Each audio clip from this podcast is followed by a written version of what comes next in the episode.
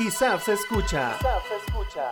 Aquí expondremos los temas más relevantes que nos competen a todos. Fiscalización, rendición de cuentas, transparencia y participación ciudadana en Sonora. ISAF se escucha. ISAF se escucha. Bienvenidos. Hola, ¿qué tal? Muy buenos días. 10 de la mañana con 5 minutos damos por iniciado este cuarto programa de Hablemos de Fiscalización, que hoy no vamos a hablar propiamente de fiscalización. Bueno, más o menos porque tenemos un gran invitado. La verdad es que estoy muy, estamos muy contentos, estoy muy contenta de que esté con nosotros acá transmitiendo en vivo, en directo desde las instalaciones del Instituto Superior de Auditoría y Fiscalización. Yo soy Claudia Orduño, directora general de vinculación del ISAF y verdaderamente es un gusto que nos esté usted escuchando desde donde quiera que usted esté. Ya sabe que la tecnología nos, nos acerca, la tecnología ahora nos, nos permite estar donde sea que haya electricidad para poder conectar si nos quedamos sin batería y donde quiera que haya internet, donde quiera que haya señal. Así que donde sea que usted esté y a la hora que nos esté escuchando, porque esto también se queda grabado en fiscalicemos.com. Gracias, muchísimas gracias. Yo le recuerdo que estamos en Twitter, arroba sonora. Y le quiero agradecer también a quienes nos han enviado sus mensajes a nuestro WhatsApp. Los hemos estado leyendo, algunos nos han llegado después del programa en vivo. Sin embargo, bueno, muchísimas gracias. Es importante que usted lo anote para participar con nosotros o para cualquier otra cosa. El número es 6624 76 17 54 6624 76 17 54 a quienes nos escuchan en sus oficinas muchísimas gracias. Y a quienes andan pues haciendo algún tipo de labor en, en, en, la, en las calles de, de, nuestra ciudad o de nuestro estado mucho cuidado maneje con precaución y gracias. Porque sabes una cosa querido invitado ahora y nos han, nos han mandado mensajes al respecto lo pones en el celular, el programa y vámonos, listo. Entonces es una gran facilidad.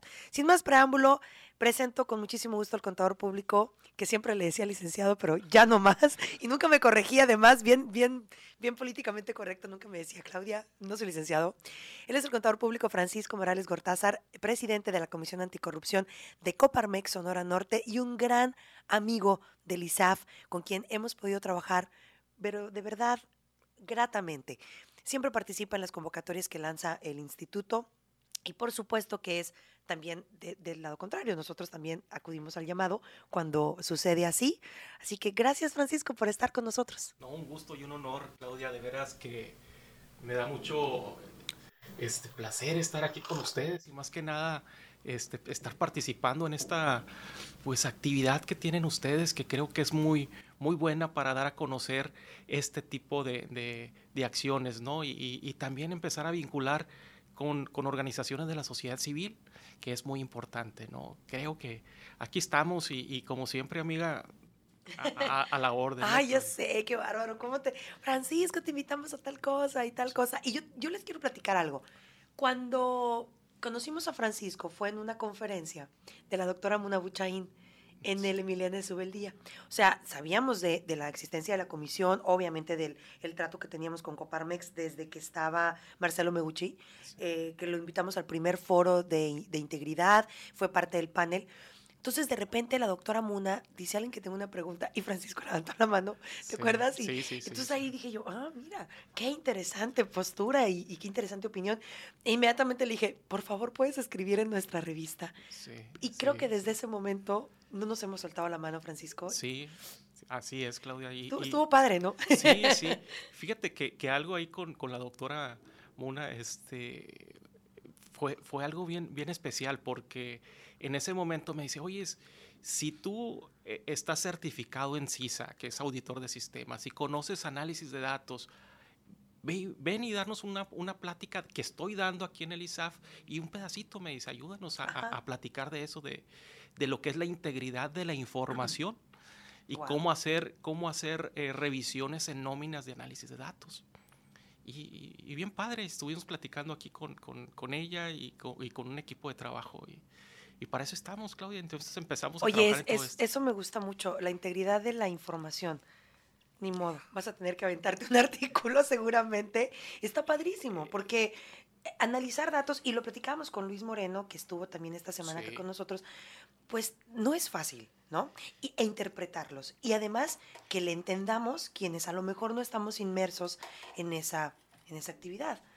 Y pues no escuché monerías que eres, Francisco, qué bárbaro. Fíjate que, que, que en esta parte de la integridad de la información, y hablando de integridad, ¿no? Claro. Es algo, algo muy importante porque cuando nosotros empezamos a revisar la transparencia y que empezamos a subir información o que los órganos eh, de gobierno empiezan a subir la información de transparencia, el ciudadano nunca sabe cuál es la fuente de información y si esa fuente de información proviene de, pues de, de, parte eh, fidedigna, fidedigna eh, clara, directa.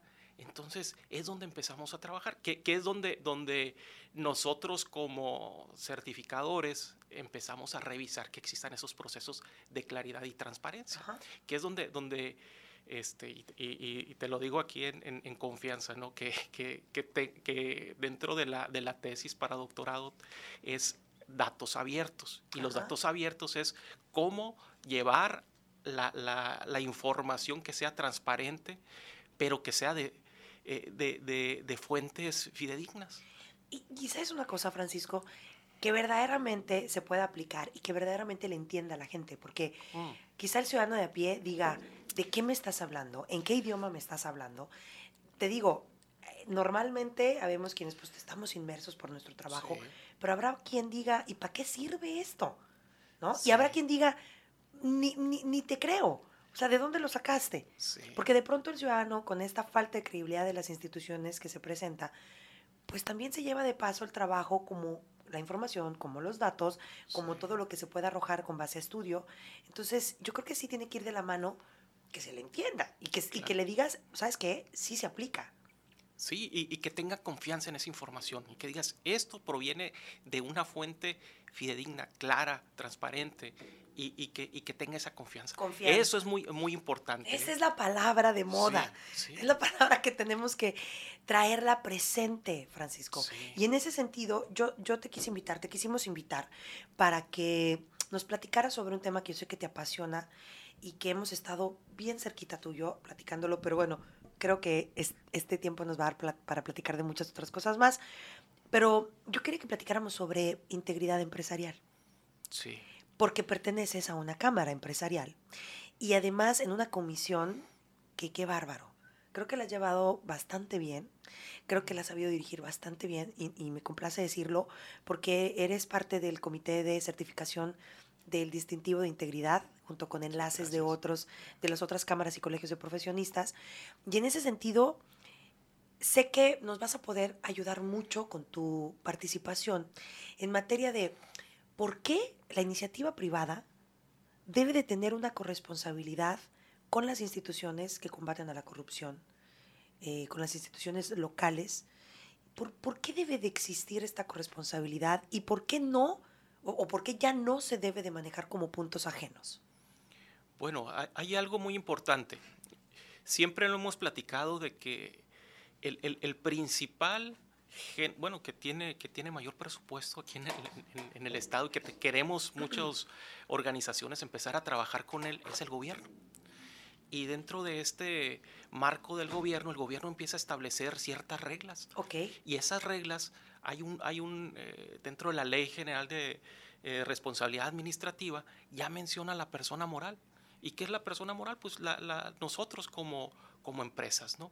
Pero habla de integridad o política de integridad. Okay. Y cuando volteas con los empresarios se quedan, ¿qué es eso? ¿Cómo, cómo se come? ¿Qué, qué hacemos?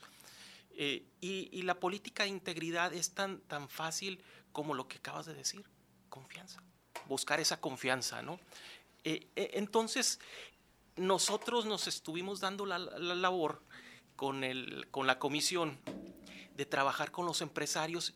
Primero, nosotros entender y después comunicar dentro de, de los empresarios cómo debe de existir esa política de integridad.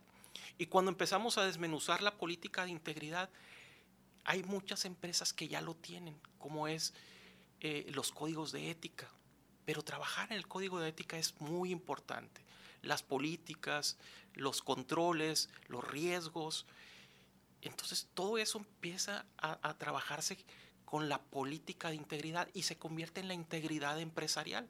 Entonces volteamos a ver a la, misma empresa y, y empezamos a trabajar con ellos primeramente en algo que es muy importante, el código de ética, código de ética y de valores. Y a lo mejor se, se dice muy fácil, ¿no? Sí. Pero es muy complicado, muy complicado porque muchas veces entramos a una empresa, pero no sabemos su- sus valores. O incluso los, los, el propio equipo que trabaja en la empresa, Sí. eh, porque nos ha tocado escuchar testimoniales que dicen, es que yo no sabía que Sí. existía esto. Es más, no sabemos que es una política de integridad. Y dices, ¿cómo no la tiene? O sea, pensamos que es nada más portarse bien, o, Sí. o- o se trata más la de la política de no acoso, pero hay otro tema ahí, ¿no? Mira, es, es muy amplio, es muy amplio. Y, y aquí empezamos a temas de, le, le llamamos el tema del control interno. Y cuando voltean todos y dicen, ¿qué es control interno? Pues es la política de integridad, o sea, es la confianza de que la empresa está trabajando bajo normas, estructuras, eh, se preocupa por su personal, por su capacitación, por sus entrenamientos. Ujú. Todo eso es parte de una política de integridad. De tal manera que en el ambiente empresarial, y te estoy hablando en los años 70, 75, empieza a haber un boom en Estados Unidos sobre el control interno porque empieza a haber fraudes, pero en la parte de empresas públicas, públicas eh, con, con- con nivel bursátil. Y entonces empieza a ver esos fraudes y, y alguien levanta la mano y dice, oye, vamos a estructurar un control interno para las empresas. E- e- Este control interno empieza a nacer lo que le llaman el modelo COSO. El COSO empieza a nacer en el 78, 80 y se empieza a establecer, pero nadie le hacía caso, nadie le hacía caso. O le hacían caso empresas medianas, hasta que viene un fraude muy importante que a lo mejor lo, lo conoces tú o lo has escuchado, el fraude de Enro. Enro empieza a ver un- una problemática muy importante porque el control interno lo cambian. Y entonces aquí empieza a dispararse donde las empresas de, de- bolsa en Estados Unidos tienen que cumplir con el control interno, con una evaluación interna. Y empieza a haber todo un y empieza a todo este, eh, eh, este establecimiento del control interno. ¿Y por qué voy a, voy a ese punto? Porque en México empieza a haber toda esta, esta dinámica, pero hasta el año 2000, 2010. Y aquí en el 2014, el gobierno, del, bueno, el gobierno federal toma el modelo COSO para convertirlo en el marco integrado del control interno. Que en el marco integrado del control interno lo toma y es la combinación de lo que te está dando la iniciativa privada con lo que estamos combinando con gobierno. Y empezamos a, a- a trabajar en eso. O sea, nuevo, nuevo, nuevecito no es. Que lo No. veíamos en el Fishbowl del 2020 Sí. del, del ISAF, del, del Foro ISAF de Integridad. Y no sé si tú te acuerdas que la representante de, de Index, que venía de Nogales, que comparte nombre conmigo, Sí, decía, sí. este, esto no es nuevo. No. Y justo decía así, desde el 70, desde los Sí, 70 se está sí. trabajando en el combate a la corrupción o en el fortalecimiento de la integridad desde la iniciativa privada. Sí. Y, y creo que para muchos fue como un algo, se tenía que decir y se dijo, ¿no? Fue algo como muy importante que se dijera porque son muchos años, muchas Sí. décadas, y siento yo que el avance no ha sido, no sé si puedes estar de acuerdo conmigo, no ha sido tan exponencial como lo pudiéramos esperar. O sea, todavía seguimos batallando con el tema de dar a conocer eh, estructuras internas con códigos que tú acabas de decir, con políticas que tú acabas de decir, que a veces son inexistentes. Sí, fíjate que, que de repente somos tan rebuscados los, los, los, eh, contado- los- no, los contadores, contadores. y los licenciados. Y, y- y cuando llegamos con el empresario y le decimos al empresario que trae muchas ganas de trabajar, de generar este, empresas, y le decimos, oye, hay que meter control interno. Y te dice, ¿y, y eso qué voy a ganar? ¿Con qué se come? ¿Con qué se come? ¿Qué, qué voy a hacer con Es eso? volvemos a lo mismo. ¿Qué me deja a mí y qué le deja al usuario, por ejemplo? Sí, entonces volteas con el empresario y dices, oye, es que esto no me va a generar negocio, ¿cómo lo voy a hacer? Entonces, la palabra que siempre hemos utilizado desde el, desde el punto de la consultoría es mantenerte fuera de problemas. Y este mantenerte fuera de problemas es, oye, ¿sabes qué riesgos tienes en, en- en tu, en tu empresa? ¿Sabes qué es lo que puede salir mal en tu empresa? Y entonces empezamos a, cambiarle la mentalidad al empresario, donde nada, él a lo mejor generaba muchos negocios, pero también lo ayudamos a, identificar dónde existen problemas, pero no para, para, para, quitarlos, sino para administrarlos y controlarlos. Me encantó, no te metes en problemas. Sí, exacto. O sea, no te va a dar un, un, un algo, un costo tangible, pero te va a mantener fuera de problemas. Y también, ¿sabes qué? Es una carta de buena presentación. Claro. Para inversiones, para contratos y sobre todo para cuando viene ahora el tema de las auditorías, porque antes no, no se auditaba, tú bien sabes la parte del sitio, y ahora que estamos con esta corresponsabilidad con la iniciativa privada como proveeduría y demás, pues también es una, es una, digo, no te blinda de que no vas a cometer un acto de corrupción, pero pues es una buena carta de presentación. Sí, y, ahora, y ahora bien, este, existe dentro de la integridad palabras que empiezan a, ser más rebuscadas, con, como el compliance. Y entonces empiezan a hablar integridad empresarial, compliance empresarial, compliance fiscal, y, el empresario empieza a decir, no, no quiero saber nada de eso. Entonces necesitamos ser mucho más, más fáciles de que nos entiendan de cómo mantener al empresario, que su negocio siga trabajando, pero que también esté fuera de problemas. Eso es muy importante, muy, muy, muy importante. ¿Qué estás haciendo dentro de la... Yo sé que muchísimas cosas, Coparmex se distingue, lo platicábamos fuera de micrófono, se distingue por siempre estar como, como muy activo. En general, todas las cámaras de, de manera local, tenemos que, se tiene que decir, lo tenemos que decir, y para quien nos está escuchando, si me permites, Francisco, voy a platicar brevemente qué es lo que está haciendo el ISAF con, el convenio del distintivo de integridad que se da con un año de trabajo de foro a foro, del foro 3 al foro 4. Y, déjenme platicarles que dentro de quienes firman, firma Coparmex, EMIC, eh, Canaco, Canacintra, AMGE, el Colegio de Contadores, el Colegio de Evaluadores y el Colegio de Ingenieros. Y, decíamos ahorita fuera del, del micrófono Coparmex, se distingue mucho por las actividades, por las acciones, y es muy interesante eh, eh, eh, la, comisión que tienes tú, me llama mucho la atención. En ese sentido, y ahorita platicamos qué es lo que trae el convenio, ¿qué estás haciendo como presidente de la comisión? ¿O, qué quieres hacer o qué te gustaría hacer para quienes sean parte, para que quienes son parte de Coparmex reciban esta, ah, esta guía, este acercamiento, esta, esta tutoría en determinado momento de parte de un experto que eres tú y, de, del equipo. Del equipo, sí. No, y, estoy muy, muy agradecido con todo mi equipo, eh, básicamente empresarios que están, que están empujando, Arturo Fernández que estuvo trabajando con nosotros muy, muy, muy fuerte, Kurt actualmente que está también empujando muy fuerte, y, empezamos a, Yo siempre les digo que, que, eh, que empezamos a trabajar en entender el efecto de la corrupción. Porque todo el mundo escuchamos, pero no, no, no sabemos cómo, cómo nos impacta o, cómo podemos controlarla o administrarla. ¿no? pero, pero fíjate que aquí es muy interesante porque el, eh, la comisión trabajamos en tres aspectos o empezamos a trabajar en tres pilares importantes o tres eh, esferas. La primera es la educación. Y siempre lo digo porque la educación creo que es donde empezamos a trabajar en, explorar o en empezar a implementar dentro de nuestros niños, de, nuestros jóvenes, ¿no? Empezar a, ver lo de la, ética y, también la parte eh, cívica, que creo que es algo que se ha perdido, ¿no? Pero ahí empezamos a trabajar en la parte de educación, la, estructura esta la empezamos ahí a, establecer. Y, fíjate que, ahí me, me gusta mucho porque empezamos a ver con las escuelas, con, la, con el sector eh, eh, educativo, cómo empezamos a, implementar con, ellos y, empezar a trabajar en esa parte.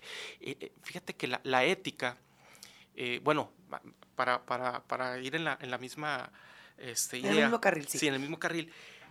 siempre, siempre nos dan de ejemplo los países pues, de Estados Unidos o, o los países europeos. Pero tenemos que irnos a la raíz. ¿Por qué ellos pueden ser o por qué nosotros nos da miedo al momento de cruzar la frontera y cambiamos el chip? Y, yo me he puesto a pensar en esos, en, esas, en esos puntos y básicamente es por la educación que empezamos a generar, ¿no? Yo, yo platicaba con, con, con, amigos, con mi esposa y, y, le decía, oye, ¿por qué se queda este, un celular eh, en una alberca en Estados Unidos y nadie lo, lo toma? Nadie dice, ay, lo voy a ir a dejar y, a lo mejor nunca lo deja, pero porque lo, sabe que lo va a dejar ahí y que va a regresar la otra persona con toda confianza a buscarlo. ¿sí? En esos son los cambios que tenemos que hacer, pero esos no empiezan a ser cambios de un día a otro, sino que son cambios de ética y valores. ¿En dónde? En las escuelas y en las y, bueno y en, el hogar, ¿no? O en, en las casas. Eso es lo principal que tenemos que estar buscando.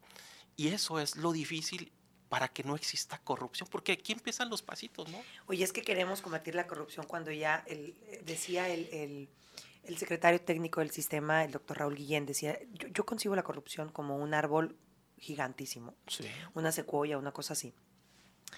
Y querer estar talándola de, de, pues ni siquiera sacarle raíz, o sea, cortarle el tronco. Sí. Entonces está bien difícil.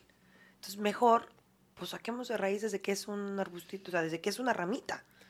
Y es bien complicado, porque estamos hablando de un cambio de paradigma fuertísimo y estamos hablando de un cambio estructural, mental, que ya, ya se convierte en, una atribución cultural, porque ya se nos parece muy fácil, y lo platicaba con Aquiles Fuentes, que estuvo en el segundo programa, nos parece muy chistoso que el niño copie en el examen o que, ay, Ve nomás el robalonches. Se robó los lonches de sus amigos. Pues no está padre. Porque el robalonches se convierte en el que se roba los millones cuando llega a ser un funcionario público. O un empresario, ¿sabes? Porque hay, dos vías. O te dedicas al servicio público o a, la iniciativa privada. Entonces, alguien que empieza robando el lonche o robándose el examen para pasarlo y copiarlo, o quien pásame la tarea o tal, pues crece pensando que es permisible, que todo está permitido, que no hay castigo, que no hay, que, que, todo está bien y que es una travesura. Entonces, a la póster, pues es como que muy normal. No es que sea un villano, es que fue criado así, es que no vio otra cosa. Sí, y fíjate que algo que está sucediendo que es bien padre o que me ha gustado mucho es cuando platicas con los niños. Por ejemplo, con mi hijo ya tiene 15 años, el más chico, y, y, cuando... Yo pensé que tenías bebés todavía. No, pues para mí es mi, mi, niño. ¿Cuántos hijos tienes? Tres, tres niños. Uno de 26, 24, Manuel, y, ¿Y, de 15? y 15 años. ¿Y, y, conciben y entienden el tema que hace su papá? Este, sí, pero muchas veces dicen, este, nomás te escuchamos, papá, y vamos a... No, no, no es cierto. no, no, no, es, fíjate como que, me dicen los míos, ajá, ok mamá, ok mamá, así. Fíjate, no, no, no, bien, bien padre porque ya, ya, ya más grandes, este, uno es, es consultor, oh. consultor y consultor de una firma importante en, Ciudad de México y, y, compartimos muchas ideas, ¿no? Muchas ideas y, y, también Manuel, Manuel Octavio, que está terminando la carrera de, de ingeniero en desarrollo e innovación, creo que se llama. Oh, wow que, que, este, que también compartimos muchas ideas. Y a lo mejor me está escuchando ahorita un, un, uno de mis sobrinos que es Pepe Lonchas. que, es, que, que, con él hacemos una dinámica muy padre, que lo te voy a invitar, este, que es los, los millennials. Los millennials. Este, es otro caso. sí, porque fíjate que, que, bueno, hablando de la parte de educación y empresarial, nos estamos enfrentando en la, en la empresa de que tenemos que adecuarnos a cómo vienen los, los millennials. Los que, ya, los que ya no somos millennials. Los que no somos millennials. Bueno, no, yo, yo, yo creo que yo sí soy millennial. Eh, tú, tú, sí, porque eres muy joven, Claudia. Y este, pero, pero fíjate que, que, aquí es donde empezamos con el choque, porque a lo mejor nosotros estamos acostumbrados a un horario, a, establecer, desde a trabajar siempre en un escritorio, sí, y, y ellos están dispuestos a la parte de objetivos, ¿no? Oye, hasta, la, hasta la, vestimenta, el código de, vestimenta cambia totalmente. O sea, mm, yo me acuerdo que cuando trabajé en gobierno federal llegué un día con, yo, iba de traje porque pues por cuestiones prácticas, traje como traje sastre y tal, a veces hasta corbata. Y un día llegué con Converse. Entonces se me quedaban viendo como, ¿qué, qué te pasa? Sí. Y diez años después me hablan mis, mis amiguitos de la Ciudad de México y me dicen, nos estamos enfrentando a puro loco con Converse aquí en las oficinas y nos acordamos de ti. Y digo, bueno, no es que yo haya sido pionera, simplemente fue como un, pues a mí se me hacía normal, no pienso como millennial, pero lo que te quiero decir es que se empieza a trabajar más en el objetivo, en, en, el, en la en dar resultados que en, lo, en, la usanza de antes, pues, ¿no? En, en, llegar así como con traje y, y ¿sabes? Con los horarios súper estrictos y tal. Y creo que tiene mucho que ver también en la formación de los futuros profesionistas. Qué bueno que estás de la mano con ese tema. Eh, no, no, no, sí, y, y, es, y es muy impactante porque nos impacta, bueno, imagínate los funcionarios públicos. Imagínate. Pues, van a ser así, o sea, son, son esos los que estamos y acostumbrarte a eso, o sea, es como, o a la gente que trae tatuajes, o a la, ¿sabes? Es como, porque los jóvenes que ahorita puedan traer un piercing o un tatuaje, cosas así, pues, de, de, de uso, pues de pronto sí. los vas a poder ver dirigiendo una empresa o como funcionarios. Sí, fíjate, eh, bueno, regresando nada más al, al tema, para regresa, que no se me regresa, siente el, el, el, Carlos Sebastián, mi, mi, hijo de 15 años, me decía, o, o, yo me sorprendía porque cuando yo empecé, bueno, tú sabes que, que en la secundaria, en la preparatoria, aquí como decimos, somos muy carrilleros. Sí, es, es ahora el bullying. Sí, el bullying. Entonces yo cuando le empecé a decir, oye, es tu amigo el, el tal, el, el gordito, el, el... No, papá me decía, no le puedes decir así. No. Entonces eh, ya, ya, empiezas a ver ese cambio de la ética y los valores, o sea, cómo no te empiezas o cómo no empiezas a, a o cómo tienes que respetar a las, a las otras personas. Entonces aquí empieza ese cambio. Eso es lo interesante. Creo que en las escuelas se está trabajando mucho en esta parte y tenemos que trabajar mucho más fuerte en el civismo. Entonces, esa es la esfera que, que, que, que trabajamos. Es que ya es una cosa como evolucionada, pero también de, de como de pincitas, le digo yo, porque, sí. pues, yo te puedo decir que si lo ves desde el punto de vista formativo, al igual que yo, hubo muchos bulleados en la, en la secundaria, sí, porque éramos sí, los ñoños, porque yo era de las de los que les toca hacer la obra del tema de cuidado del agua hoy a las 4 para ensayar y todos eran como, ay, otra vez, la Claudia, ¿sabes? Entonces, y luego se levantaba otra de mis amigas y, o compañeras y, oigan, recuerden la demostración de capitales de no sé qué. Entonces, éramos las boleadas, las, las ñoñas. Pero ahora, no, ya no va tanto por ahí, ya es como más detectado. Sí. Y eso, Francisco, yo lo veo en positivo. Y digo, debe de servirnos entonces para generar ciudadanos críticos o para construir ciudadanía con valor, con el valor de denunciar, con el valor de opinar, con el valor de transformar. Un ciudadano que esté construido con base a no me da miedo denunciar, no me da este pánico escénico subirme y decir así no se hacen las cosas, no me da miedo levantar la mano ni alzar la voz. Yo creo que hay que tomar en positivo esa transformación del paradigma que traemos. Sí, y aquí está el, punto, el, punto importante. Al momento de, de, de, que hiciste algo mal, tomarlo y aceptarlo. E, ese es un punto crítico, ¿eh? O sea, saber que lo hiciste mal, aceptarlo, tomar las consecuencias, pero posteriormente que la gente te acepte que ya lo tomaste, o sea, claro. que tu castigo ya fue que y no, no volver no te, a señalarlo. Sí, pues. sí, que no te señalen, exacto. Eh, es, es, complicado, muy complicado porque... Pero vamos va, poquito a poquito, ¿no? Vamos... Claro, e, e, esa es parte de la evolución que tenemos que estar dando. Por eso, cuando a mí me dicen, oye, cambiamos de chip cuando cruzamos a, a, a Estados Unidos, no es que cambiemos de chip, sino que estamos en otra cultura, entonces necesitamos incorporar esta cultura aquí en México y ser pues diferentes. Creo que ya estamos trabajando en eso. Y esa es la esfera de educación que queremos, que estamos trabajando. Es que poco a poquito, y, y voy a regresar porque tengo que hacer un corte, voy sí. a regresar con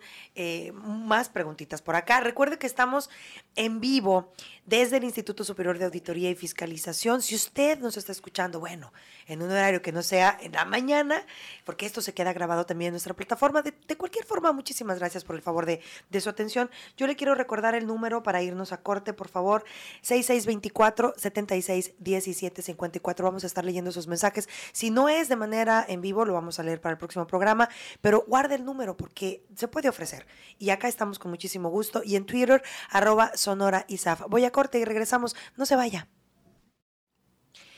10 de la mañana con 36 minutos, estamos transmitiendo desde fiscalicemos.com. ISAF se escucha, ISAF Radio en línea y estamos platicando con el contador público Francisco Morales, presidente de la Comisión Anticorrupción de Coparmex Sonora Norte. Lo invitamos a hablar sobre integridad empresarial y ya nos metimos a la parte de la educación, porque pues así somos, ¿verdad?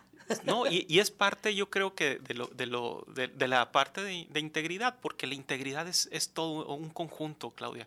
Y una de, de las otras esferas, fíjate, que, que, estamos trabajando también en la comisión, es, es cómo nos coordinamos con gobierno. Si algo que es muy importante, y siempre lo he platicado con, los funcionarios de, gobierno, es que ellos son ciudadanos y son funcionarios de gobierno.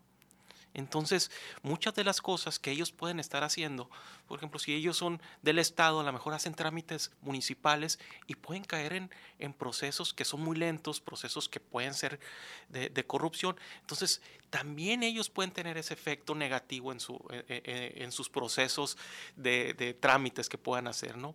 Entonces, es muy importante trabajar, pero trabajar en conjunto porque el empresariado, el empresariado busca que que tener este ciertos vínculos para venderle al gobierno y, es uno de los principales clientes que tenemos y que tiene mucho presupuesto, pues si queremos trabajar con y ellos. Y no es pecado ser un proveedor de gobierno. En, alguna, en alguna conferencia que tuvimos, creo que tú también estás presente, no logro recordar en qué foro fue, pero platicaba justo, o la, una de las ponencias era, no está mal ser proveedor de gobierno. O sea, mucha gente, mucho empresario dice, no, porque me voy a meter en problemas, o la, o el, la facturación, o el pago, tal y cual. Entonces, de pronto saber trabajar y saber, saber hacer esa, esa correlación, corresponsabilidad entre ambas partes, pues es fundamental.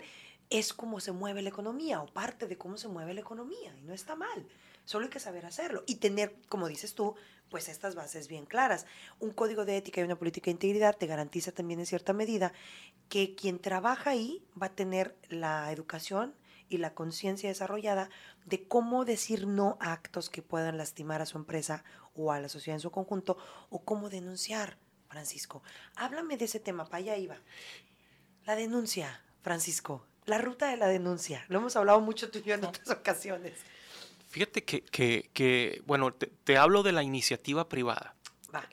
En la parte de iniciativa privada tenemos lo, que es eh, los sistemas de denuncia. Pero algo, algo bien curioso, en los sistemas de denuncia se contrata siempre a un tercero, donde tiene el sistema y ellos te ayudan a establecer ese comité eh, de revisión o de auditoría sobre la denuncia y después empiezas a, establecer todo el proceso, ¿no? Contratas a un tercero, pero en gobierno, eh, a lo mejor es, muy delicado esta parte, pero las, el sistema de denuncias es desarrollado por el mismo gobierno. Sí. Entonces, cuando voltea el ciudadano y dice, oye, el que me, el, al que estoy poniendo la denuncia es el mismo el que la va a leer. El que la va a leer y yo no sé si realmente va a haber un proceso de seguimiento. Esa es la duda que, empieza, que empieza a ver con, el, con el ciudadano. Si, si, em, si el mismo ciudadano lo pone de manera anónima, no sabe si le va a dar seguimiento o, o si realmente es anónimo. A lo mejor yo me conecto de una, de una computadora y, y dice, oye, voy a denunciar a tal funcionario y de repente este, le dan seguimiento y dicen, oye, de la computadora de Juanito salió y a lo mejor hay, hay de este ciertas cierto a lo mejor a Juanito ya no le va tan bien. y ya no le va tan bien, que es el temor del ciudadano e, para denunciar. Entonces necesitamos establecer o trabajar en estos sistemas de denuncias, pero que sean anónimos. Y de, y de repente aquí empiezan las controversias. es que va a haber mucha gente que nos va a mandar y que hasta Pedro Infante va a empezar a, a, levantar, sí, a, levantar de este denuncias. Entonces, también tenemos que ser muy dinámicos en saber cómo hacer esos filtros, ¿no? ¿Quién lo tiene que hacer? Entonces, aquí es donde, donde siempre como Coparmex ponemos las, las, cartas sobre la mesa y empezamos a trabajar con ellos y decimos, eh, vamos a establecer esos procesos, o sea, ese, esa, ese comité eh, de denuncias, de revisar quiénes son y, y, cómo darle seguimiento, puede ser un, un, un, sistema ciudadano, un comité ciudadano que pueda ayudarte a. Qué interesante, me, me, me, parece súper interesante, Francisco. Y ahí está el Sistema Estatal Anticorrupción y el Comité de Participación Ciudadana, que seguramente continúan con esta extraordinaria labor de crear una ruta de la denuncia que permite ser lo más imparcial posible, pero es un, eh, un mundo de trabajo y es, porque imagínate cuántas oportunidades de denuncia existen, no nada más porque uno piensa en la policía, pero también puede ser en los puntos de contacto, en los trámites, en las ventanillas, Es, es un mundo en general. Y en materia de la iniciativa privada, em, que el empresario no piense que se coarta o que se limita su participación como, como empresario por atreverse a decir, esto no está bien. No pueden pedirme una mochada, no pueden este, eh, limitar mi contrato o, ayudarme a que si pasen las cosas mediante otros mecanismos ilícitos o, corruptos. Porque mucho empresario te puede decir, me voy a quemar. ¿Para qué denuncio? Así es. Fíjate que, si yo te preguntara cuántos trámites hay en el gobierno, en el gobierno del Estado, ¿cuántos me dirías que, existen? estoy inhabilitada para darte esa respuesta. Hay 700 trámites, Claudia. Más de 700 trámites. Entonces, esos 700 trámites se deben de, revisar y lo revisa el gobierno del Estado, que, yo estuve muy sorprendido. La Contraloría lo, revisa y revisa la optimización o el tiempo que, dura el trámite. Y eso me, me, parece formidable y lo tienen documentado y todo, pero el ciudadano no lo conoce. Y te voy a decir por qué, y te doy totalmente la razón es falta de credibilidad de la institución por malas prácticas anteriores. Entonces, lamentablemente el mexicano, corrígeme si estoy equivocada, tiende a hablar de lo malo. En alguna ocasión hicimos eh, una revista, no aquí del ISAF, una revista de iniciativa privada que habla, decía, hablemos bien de México. Porque no estamos acostumbrados a hablar de la parte buena. Fui a sacar la licencia hace un par de meses, casi inicio de año, y yo me fui, bueno, como excursión Llevaba agua, cubreboca, antibacterial, careta, guantes, lonche, un, chocolate, todo porque dije, yo voy a estar aquí años y felices días.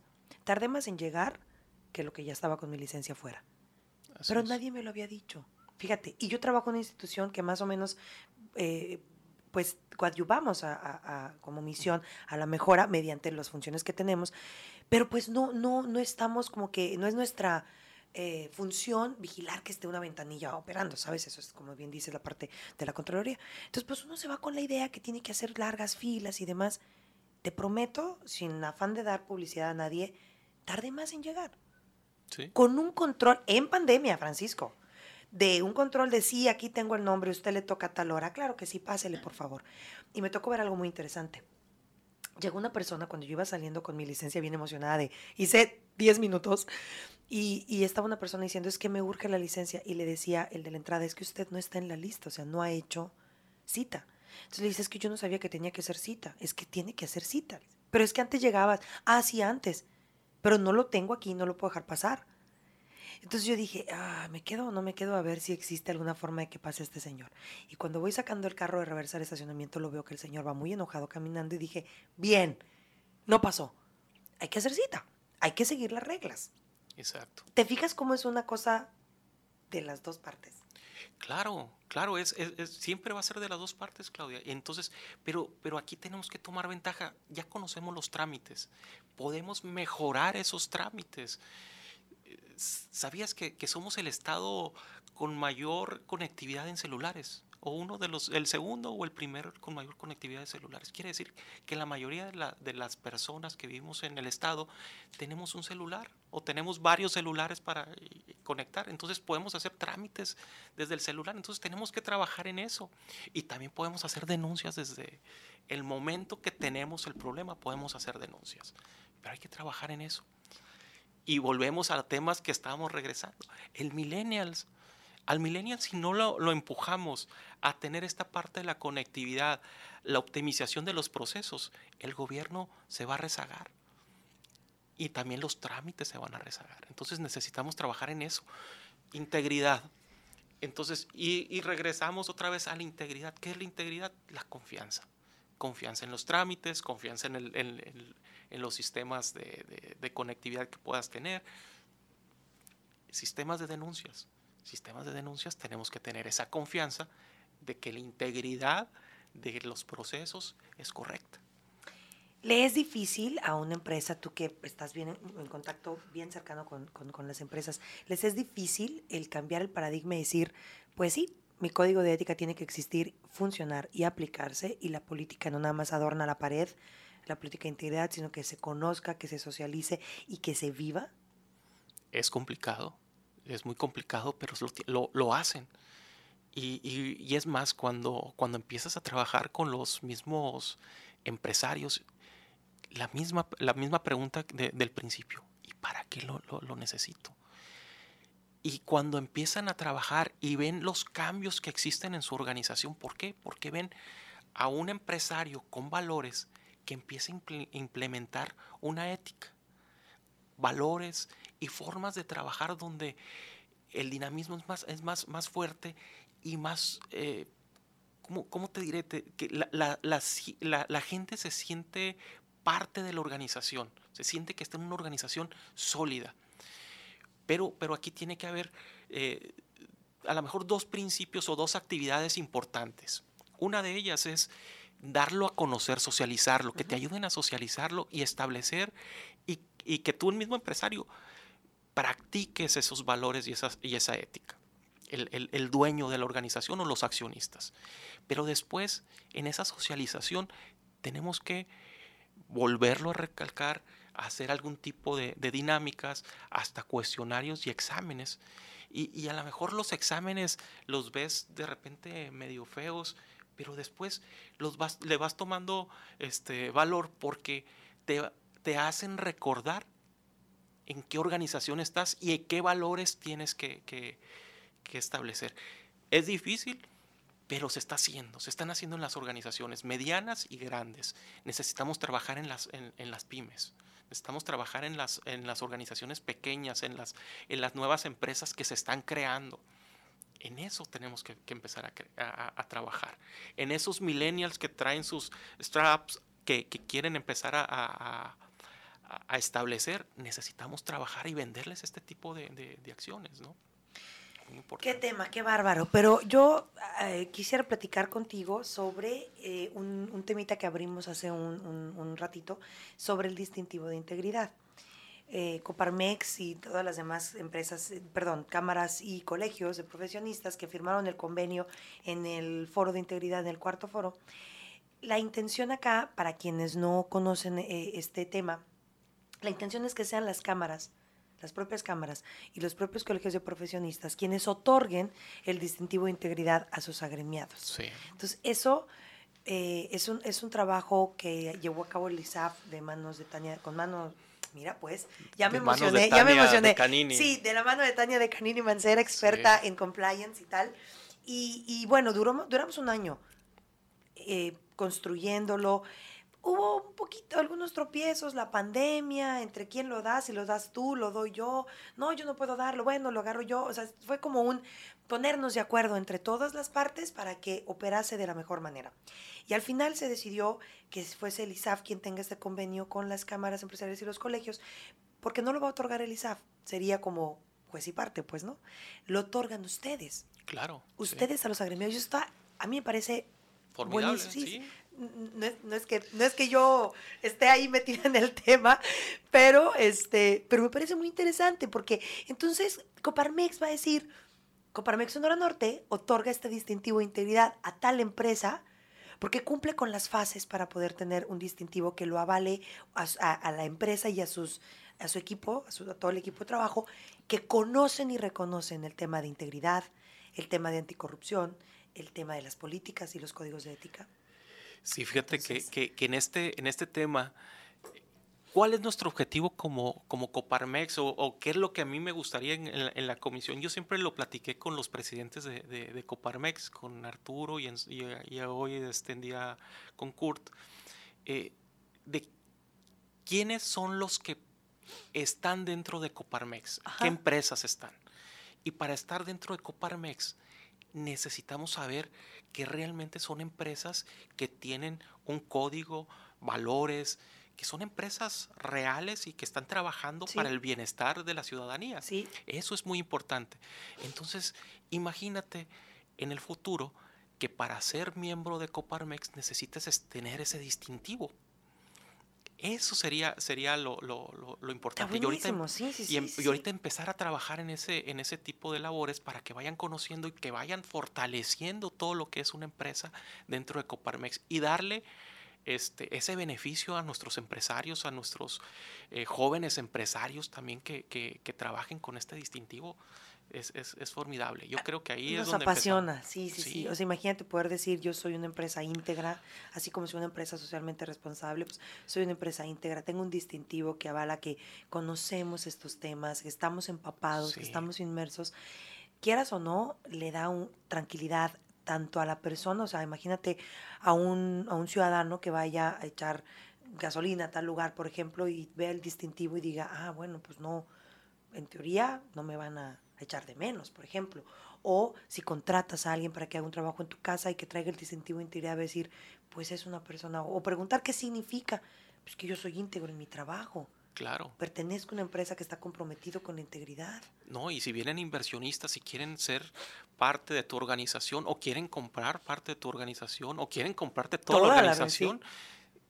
presentarles este, este, este distintivo que tiene un valor, tiene un valor en el mercado. Que déjame decirte que acá el reto es que realmente se aplique y funcione. Sí. Que no sea un papelito. Que no es una simulación, que es donde siempre hemos estado peleándonos para que sí funcione. ¿sabes? Ah, porque además déjenme decirles que es conferencista. Y obviamente Francisco nos, nos brindó la primer conferencia de nuestro foro, nos diste como la patadita de la buena suerte y, y nos fue muy bien, bueno. la verdad, gracias a Dios. Bueno. Y en ese sentido hablábamos mucho sobre la simulación. Claro. Que hay muchos aspectos en los cuales se simula. ¿Y, ¿Y, cómo puedes ir con la cara diciendo hice las cosas bien cuando fue una simulación, cuando fue una de mentiras?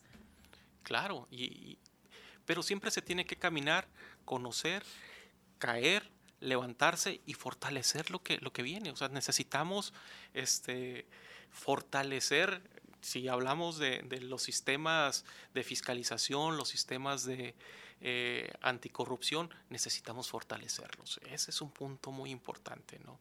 Y, y, y, brindarles ese apoyo que... Ahí que está tu reto, poniendo claro. tu granito de arena. Claro, Desde ahí, la trinchera en la que estás, amigo. Sí, sí, ahí estamos, ahí estamos. Y, y yo creo mucho en, en, en, los, en estos organismos, en estas acciones que empezamos a establecer. Creo que el, eh, el, el combate a la corrupción, o como bien decía este, una persona, eh, decía el control de la corrupción el control de la corrupción, porque nunca lo vamos a quitar, pero sí lo podemos es controlar. Que es, es, esta secuoya gigante que hasta que no sí. la tratemos como arbolito, el tema de trabajar con millennials es un, es un gran paso. Sí. Porque sí. viene una generación, siento yo, más eh, crítica, más sensible de las cosas que no deben suceder, pero tenemos que canalizarla, esa energía, creo yo, y focalizarlos, porque a nosotros nos, nos, educaron de otra forma, traemos otra escuela. Sí, no, y, y, y era impresionante, estaba, estaba viendo un, un, documental donde hablaba que estamos en el, en el 2020, 2021, y decía, ¿qué estabas haciendo hace 10 años, 2010? Y, y a mí, pues, 10 años se me hace poquito, pues, sí, pero, sí, sí. pero decía, no existía TikTok, o no lo teníamos. No estaba Instagram. Instagram no lo, no lo manejabas Twitter como tal. estaba en pañales. Twitter estabas apenas utilizándolo. Uh, YouTube tenía cuatro años. YouTube, nunca pensaste que ibas a hacer no, un podcast. No, no había Spotify, sí. Entonces, 10 años, y 10 años a lo mejor se nos hace poquito. Deja tú, el otro día sacamos un celular del 2000. ¿Ah? Y decía, ¿cómo podíamos traer esto? Y nada más jugar la viborita y nada más recibir mensajes que aparte eran súper cortos y se corta, si tenían uno de dos, dos de dos, así, y llamadas. Sí. Y yo pensé, volver otra vez a esto, imagínate, si ahora nuestro celular trae todo, una computadora completa, ves PDFs, puedes escribir, puedes hacer todo. ¿Dónde vamos a estar entonces dentro de 10 años? Exacto, es, es, y esos son los retos. ¿Sí? Son los retos que tenemos como padres, como empresarios también, ¿no? Y como formadores de empresarios y formadores de los futuros funcionarios públicos y los futuros, eh, pues sí, empresarios y, y trabajadores. Oye, Francisco, ahora hablaba con Aquiles hace una semana que ahora está como muy de moda, te va a encantar, y creo que lo has visto, que los, los pequeños empresarios, los microempresarios, que ya ves que la pandemia nos permitió abrir un montón de posibilidades, Y, en TikTok se pone, se, se ha vuelto muy famoso que te hacen un pedido y, y, lo suben a TikTok como están empacando la cajita y le ponen la guía y para que se vaya y, y está como muy, pues el e-commerce a todo lo que da, ¿no? Pero ahora se está haciendo público lo que antes se callaba el pequeño empresario de las personas que quieren cometer actos no íntegros y que le llaman y les dicen, necesito que me regreses, este, eh, necesito reembolso bueno, ok, la persona a la que le está pidiendo reembolso vende pastelillos. Le dice, ok, me regresa los pastelillos. No, ya no los comimos, pero es que estaban bien malos, entonces quiero mi reembolso.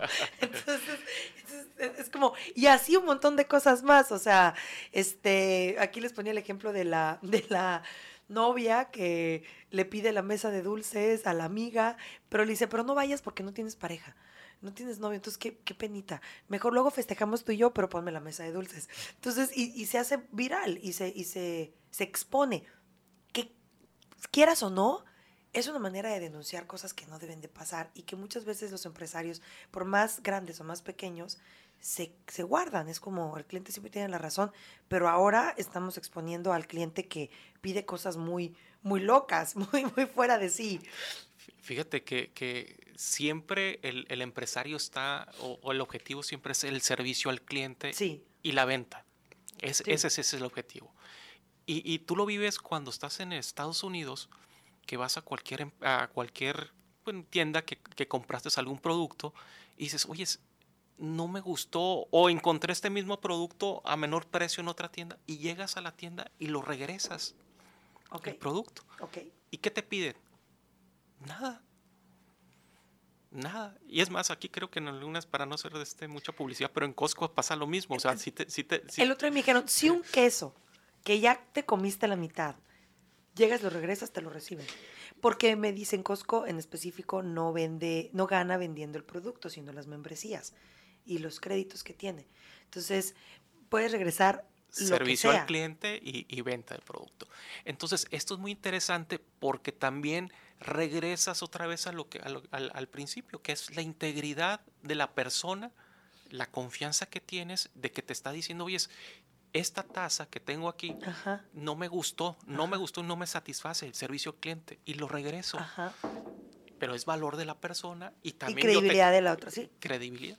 Entonces, te fijas, nos fuimos todo un proceso de negocios y todo, nos fuimos a, la raíz que es la integridad y la confianza entre el cliente y el proveedor. Sí, entre las partes. Sí. Híjole, seguramente te tendré que llamar otra vez porque quiero ahora, con el, todo el favor de Dios, a ver si después Tania está con nosotros, platicar precisamente del distintivo y en qué, en qué impacto, abocarnos más a la parte del impacto. Acuérdate que siempre, y les digo, a, quienes nos escuchan, no es nuevo. Francisco está en esta sintonía de que las cosas funcionen, que se apliquen, que no sea nada más esta simulación. Por favor, háganme favor de buscar en, en YouTube, en, la cuenta de YouTube es ISAF Sonora, busquen la conferencia de Francisco Morales, por favor. El día 15 de marzo fue su primer conferencia, eh, perdón, fue el primer día y eh, fue la primera conferencia de ese día. No tiene desperdicio, por favor Véanlo para que escuchen la parte de cómo él expone estos temas tan importantes de corresponsabilidad, de, sabernos eh, abocar al trabajo entre dos partes y al fortalecimiento de la integridad empresarial, que al final del día, pues es que a veces construye con mayor rapidez que lo que pueden hacer las instituciones, porque la empresa está, lo acabas de decir tú, servicio al cliente y contacto con el cliente. ¿Con cuántas personas no tiene contacto quien tenga una empresa? Incluso más que las que pueda tener una institución. Entonces, escuchen por favor a Francisco Morales en YouTube, ahí búsquenlo. Y también en fiscalicemos.com, ahí pueden encontrar todo el memorial del foro y no se pueden perder su conferencia. Francisco, muchas gracias. Claudia, un honor y muchas gracias a todos ustedes, al ingeniero Moya, muchas gracias por, yo creo que, que este tipo de actividades son las que están dando mucho valor, mucha credibilidad a, los entes fiscalizadores y, el ISAF, creo que es uno de ellos. No, yo estoy muy contenta con la confianza que nos brinda siempre Francisco y, y además esta respuesta de tu parte a las convocatorias de la institución. Verdaderamente estamos bien contentos y muy agradecidos contigo, con, tu comisión, con la comisión que tú presides, con Coparmex Sonora Norte. Verdaderamente gracias. Y por supuesto, esta es tu casa. Cuando gustes regresar, seguramente te voy a llamar y Francisco, vamos a platicar otra vez en nuestro programa de radio. Cuando gustes de verdad, de todo corazón, los micrófonos abiertos para ti. Para todos ustedes quienes nos escuchan de manera eh, grabado, diferido, el, el, programa este que se queda en fiscalicemos.com y en nuestro podcast se va a Spotify. Ahí nos encuentra como Hablemos de Integridad. Gracias también por escucharnos y por compartir. Es muy importante que si usted considera que esto ¿Le puede servir a alguien o es importante que alguien lo escuche? Compártalo, por favor. Lo invitamos a que el próximo lunes nos acompañe en punto de las 10 de la mañana en vivo desde las instalaciones del ISAF, www.fiscalicemos.com y por supuesto nuestra página oficial, www.isaf.gov.mx. Hoy estuvo Francisco Morales. Gracias, Francisco. Un gusto, muchas gracias. Mándale saludos a, a, a, quién te está escuchando, tu hijo. A Carlos Sebastián, Manuel Octavio, eh, Paco Junior, eh, Mónica, mi esposa. Bueno, pues se vino la Pepe porra completa. Pepe Lonchas. Pepe Lonchas. Muchas gracias a todos por acompañarnos esta mañana. Yo soy Claudia Orduño y estamos de regreso el próximo lunes 17 de mayo. Cuídense mucho, pásenla muy bien este fin de semana y hasta la próxima. Gracias. No te pierdas el siguiente programa de ISAF se escucha. ISAF se escucha. Lunes, miércoles y viernes a las 10 de la mañana a través de www.fiscalicemos.com. No olvides compartir tus dudas o comentarios a nuestro WhatsApp oficial 6624 76 1754. ISAF, comprometidos con el fortalecimiento de la cultura de la integridad.